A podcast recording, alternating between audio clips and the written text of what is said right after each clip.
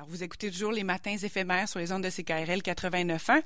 On, on parlera maintenant de chronique littéraire avec Berbelle Rinck, qui a lu trois livres de la rentrée. Bonjour, Berbelle. Bonjour. Alors, c'est, une mère suivie de 30 tableaux le premier livre dont tu euh, vas nous parler? Le, le premier, c'était euh, Nature morte au couteau d'Anne-Marie Desmeules. Anne-Marie Desmeules qui avait gagné le gouverneur général euh, cette année avec l'os et le tendon. Le tendon et l'os, ça peut que je défais le titre. Là, c'est un livre au Cartanier qui entre le micro-récit, le récit, euh, il y a des vers en prose aussi. Euh, c'est une écriture qui est sauvage, animale, proche du corps, euh, euh, dans un monde apocalyptique, post-apocalyptique, on ne sait pas trop. On suit une femme traverse le monde. Moi, ça m'a fait penser beaucoup par moment à l'écriture d'Audrey Villelmy ou aussi de Christiane Vadnet. Euh, J'ai retrouvé là-dedans aussi euh, de, ce que j'avais trouvé dans le roman Hivernage de Maud Deschênes-Pradet. Euh, il y a vraiment quelque chose de très femme à, affronter le monde et y aller vraiment avec le corps. Euh, je vais lire un petit extrait juste pour vous donner une idée parce que le temps file. Oui, on Les euh, page 51. Les cerfs crient au matin, leur brame s'évapore au-dessus du point de congélation. Saveur complexe du cauchemar. La rosée t'étonne à peine. Tu te réjouis de ne plus rien reconnaître. Tu invites la vie morne et ses guerres à revenir construire leur nuit sous les débris dans ton thorax. Fait que tu vois un peu. Euh, euh, oui, je comprends. C'est très. Un très corporel. Exact. Exact. il y a plusieurs chapitres et le style peut changer d'un chapitre, chapitre à l'autre. À la toute fin, euh, dans le dernier chapitre, je trouve que ça s'applique sur ce qu'on vit depuis deux jours. Qui sera l'élu? Qui traversera l'eau sale pour éteindre les luttes, abattre les statues? Nous rentrerons par la route des abysses, la pente bardée de mets cassants. Les déserts nous rassureront, puis nous perdrons. Nous résisterons aux eaux fortes, puis céderons d'un simple coup de pied. Rien n'aura finalement changé. Qu'est-ce que nous voulions permanent? Et qui sera l'élu? C'est au féminin. C'est vraiment un livre extraordinaire. Je l'ai lu deux fois et j'ai l'impression qu'à une troisième lecture, je trouverai encore des choses là-dedans. C'est d'une très grande profondeur. Euh, euh, qui nous fait réfléchir sur notre vie, sur ce qu'on est euh, et sur ce qu'on traverse présentement. J'ai vraiment, vraiment beaucoup aimé. Et je passe au deuxième, euh, Une mère suivie de 30 tableaux, Paul Bayargent. Ça, c'est un règlement de compte avec sa mère. Mais en même temps, c'est un livre guérison. C'est le drame d'aimer une mère qui est incapable d'aimer. Elle raconte tout ça. Elle est vraiment très proche de son vécu. C'est un récit où elle parle très ouvertement euh, d'elle-même euh, qui prend soin de sa mère, une mère qui, elle, euh, n'a pas vraiment pris soin d'elle quand elle était petite.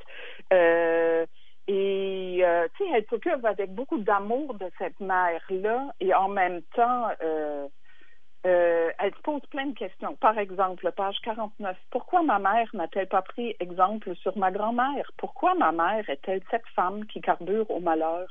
Pleine de haine et de désespoir, pourquoi n'est-elle pas comme Madame Sirois, que tout le monde admirait et aimait, qui ne se plaignait jamais et souriait tout le temps et ne tolérait pas qu'on critique son lâche mari, qu'elle aimait envers et contre tous?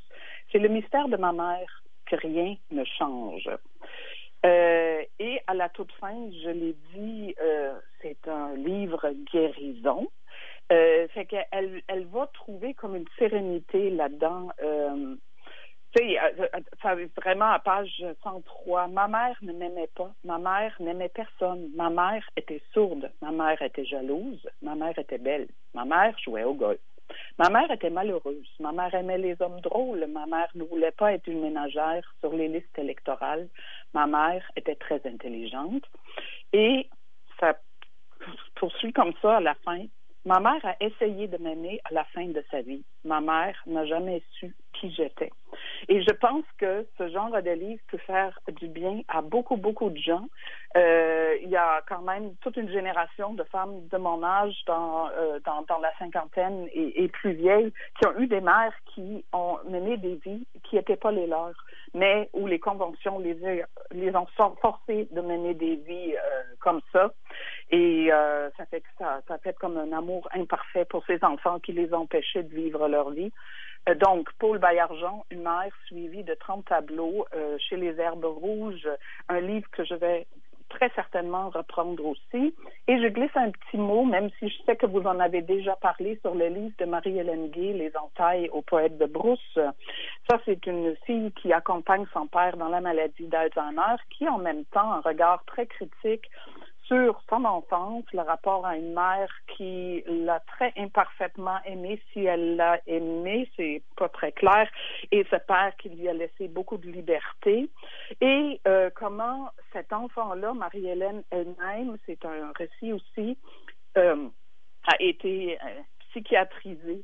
Euh, il y a des rapports de psychiatres aussi là-dedans et on voit très bien qu'au début, les psychiatres semblent être quand même conscients qu'il y a quelque chose qui cloche dans la relation avec la mère et que c'est pas l'enfant le problème, mais plus que ça avance dans le temps, plus que l'enfant devient effectivement un problème. Euh, ça montre aussi très bien à quel point euh, le manque d'amour et ou de la mauvaise compréhension de ce que sont nos enfants peut les mener à, euh, avoir des problèmes de santé mentale. Fait que elle, y va là vraiment euh, euh, avec un truc très personnel et en même temps c'est très intellectuel.